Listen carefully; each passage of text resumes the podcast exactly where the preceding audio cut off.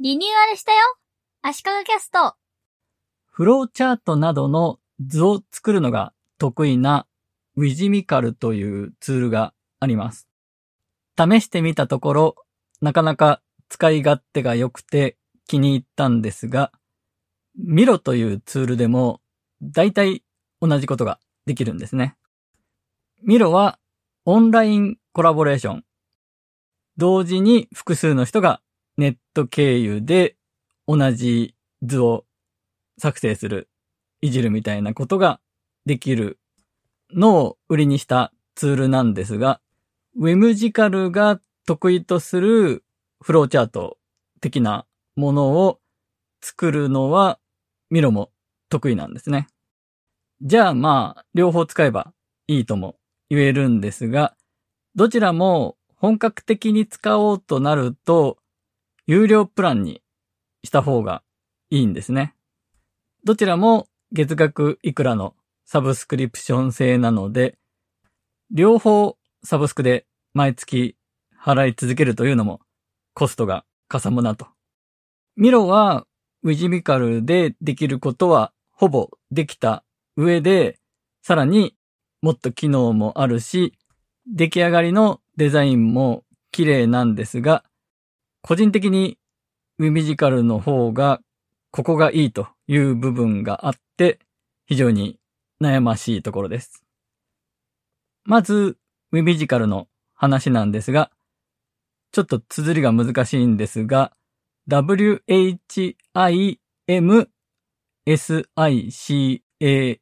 でウィミジカル。気まぐれなとか、風変わりなという意味みたいですね。フローチャートやマインドマップ、ワイヤーフレームなどを作れるオンライングラフィックツールです。パソコンでブラウザで使用します。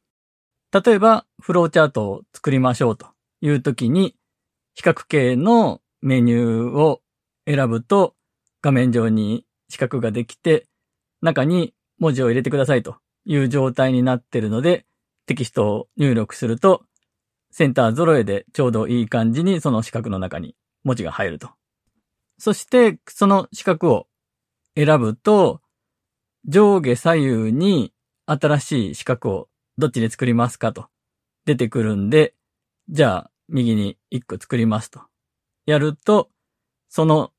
さっき作った四角から矢印が引かれてもう一個四角ができて、また文字を入れるというような感じで簡単にフローチャートを作っていけるんですね。例えば、ウェブサイトのサイトマップ的なものを作る。トップページがあります。お知らせのページがあります。商品ページがあって、お問い合わせがあって、その商品ページの中には商品 A があって、B があって、みたいなのを矢印で繋いで、わかりやすく図で示すというような時に、矢印の形をどうしようかとか、細かいデザインに凝るよりも、とにかく早くそこそこ綺麗なものが作りたいというためのツールですね。なので、ある程度のデザインのカスタマイズ性はあるんですが、何でもかんでもコントロールはできないんですね。四角形の色とか矢印の線の太さを変えられるんですが、選べる色が決まってるとか、線の太さも何パターンかからしか選べないとか、そういう制限があります。大きな意味では同じくくりになるグラフィックツールの Figma とか Adobe のイラストレーター、Adobe XD のようなデザイナー向けデザインツールはすべて自分の思い通りにデザインできる分、あらかじめ用意されたパーツを組み合わせて簡単に作るみたいなことは得意ではないんですね。なので、フローチャートの図を Figma とかイラストレーターで作ることはもちろんできるんですが、それはデザインしていく作業が必要となってくるので、手間がかかるわけですね。なので、例えば、雑誌の記事に載せるためのフローチャート図を作るということであれば、Adobe Illustrator でしっかりデザインして細かいとこまでこだわって作る必要があるんですが、純粋に資料として、あるいは自分で考えるためにフローチャートを作りたいという場合は余計なデザインのことを気にしないで済むウィミジカルのようなツールの方が便利ということになります。で、このウィミジカルを使ってちょっとした図を作ってみたんですが、操作感が非常に良くて、機能がかなり限定されてる分、余計なことを考えずに、デザインにそこまで凝らずに、それなりにいい感じのものが仕上がるので、好印象でした。ウィミジカルでは、ポッドトラック P4 という機器を使って遠隔地で3人収録するときの接続方法などを示す図を作りました。そして後日、クラブハウスのウェブサイトが Notion とか外部のサービスをうまく利用しているという図を作ろうと思って、今度は Miro で作ってみました。 Miro も完全に一からデザインするというよりは、あらかじめ用意されたパーツをうまく組み合わせて作るタイプのツールなんですが、図形から矢印を伸ばして別の図形とつなげるとか、そういう操作が簡単に快適にできて、その上カスタマイズ性はウィミジカルよりも多くて、出来上がるデザインもデザイナー好みないい感じで、こっちの方がいいなと思いました。ウィミジカルはあらかじめアイコン素材がいっぱい用意されていて、人物のイラストとか、マイクとか、スマホとか、パソコンとかがあって、手軽に使えて便利なんですが、ミロにはないのかなと思っていたんですが、ありました。ミロには追加機能みたいなのが入れられるみたいなんですが、標準で Iconfinder という別サービスのアイコンを Miro 上で配置できるようになっていました。ただ、一点、 Whimsical の方がいい部分が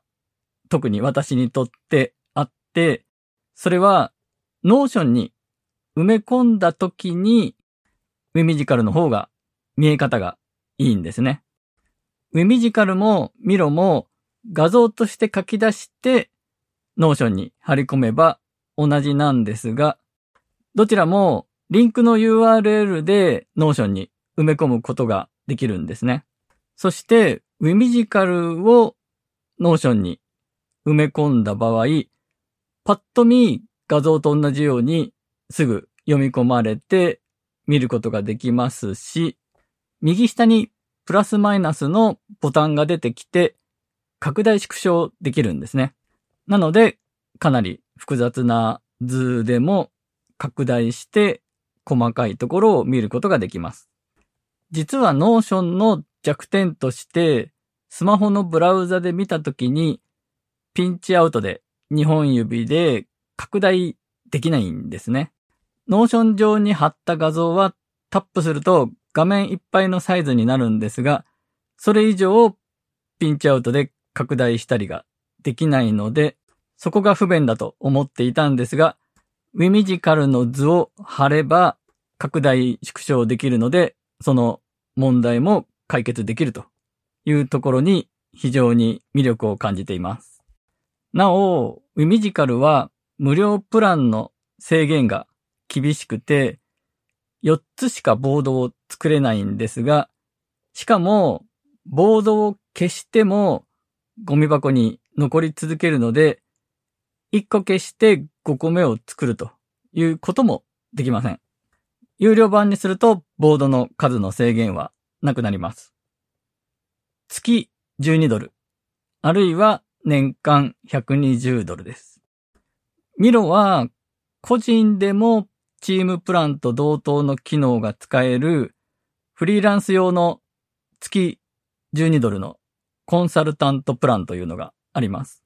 月12ドルは年間払いの場合ですね。年144ドル。月払いにすると月15ドルです。月額で考えるんじゃなくて、1年分を買い切りで買っちゃうと思えば、どちらも1万2000円とか1万5000円くらいで、安いっちゃ安いんですが、両方で3万しないくらいと考えると、やっぱり結構するなと。悩ましいところですが、行けるところまで無料プランで使って、いよいよとなったら、1年分バーンと払おうかなと考えています。今回は以上です。